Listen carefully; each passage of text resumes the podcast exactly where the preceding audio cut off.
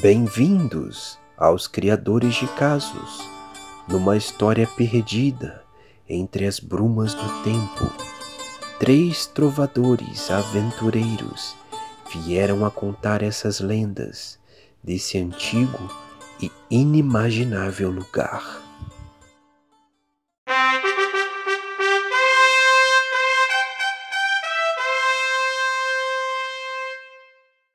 Aqui estou eu, Rei Esdras, o terceiro. Gente, alguém tira papai daqui. Os holofotes estão virados para mim agora, velho chato.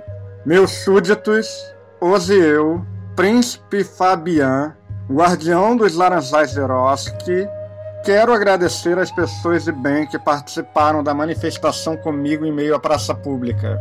Sei que só foram quatro pessoas e meu exército pessoal mas são pessoas que demonstravam seu afeto por mim. Infelizmente, somos seres livres da natureza e não iríamos nos esconder de um dragãozinho. pessoas de bem que apoiam a família brasileira morreram? Sim, meu querido amigo Pierre de Fontois foi devorado pelo dragão com seus amigos Kristinovska Tesserinda e Ser de Lucone. Se perguntarem se eles são cidadãos da nossa terra, direi em voz alta e grave: não são nobres e são melhores do que vocês. Hoje também vim falar de atos infelizes que estão denegrindo a imagem da minha pessoa. Gente, isso é terrorismo. Segundo, eu não sou príncipe porque quero. Foi Deus que me colocou aqui. E quem vai contra a teocracia nos dias de hoje? Tô pensando até acabar com os conselheiros magos. Aí eles julgam muito, isso cansa. Escuto esses vermelhos me chamarem de preconceituoso, essas coisas. Ah, gente, só por uma ou outra piada com orelha de elfo. Me digam se não é estranho aquela orelhona pontuda caída. Não é porque eles vivem na floresta que tenho que gostar deles. O menor deles deve pesar umas sete arrobas. Lá me perguntaram se algum dos seus filhos criados através da magia de Merlin se casasse com uma elfa. Gente, absurdo. Absurdo, eu escrevi muito bem. E não falaremos sobre promiscuidade, tá bom? Agora eu tenho duas notícias para dar a vocês, em primeira mão. Trocamos o líder dos caçadores de monstros por um amigo querido meu. Lembrando sempre que não possuo nenhuma vontade de interferir na caça deles, mas meu amigo tava lá, meio brocochô, e falei: levanta, vamos caçar monstro. Ele é de outra área, é, mas é competente. E tá jogando Hidroxidragontina em todo mundo para todos ficarem felizes.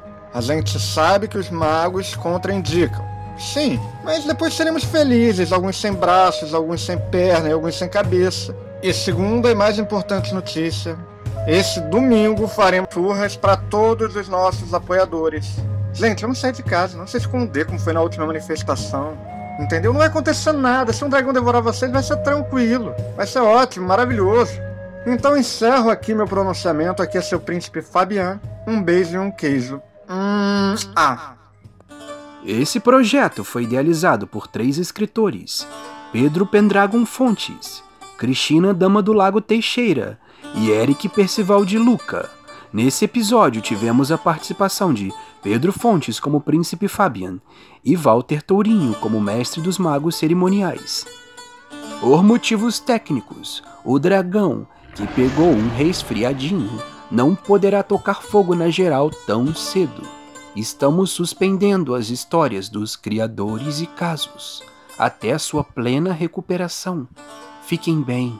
Obrigado e até a próxima.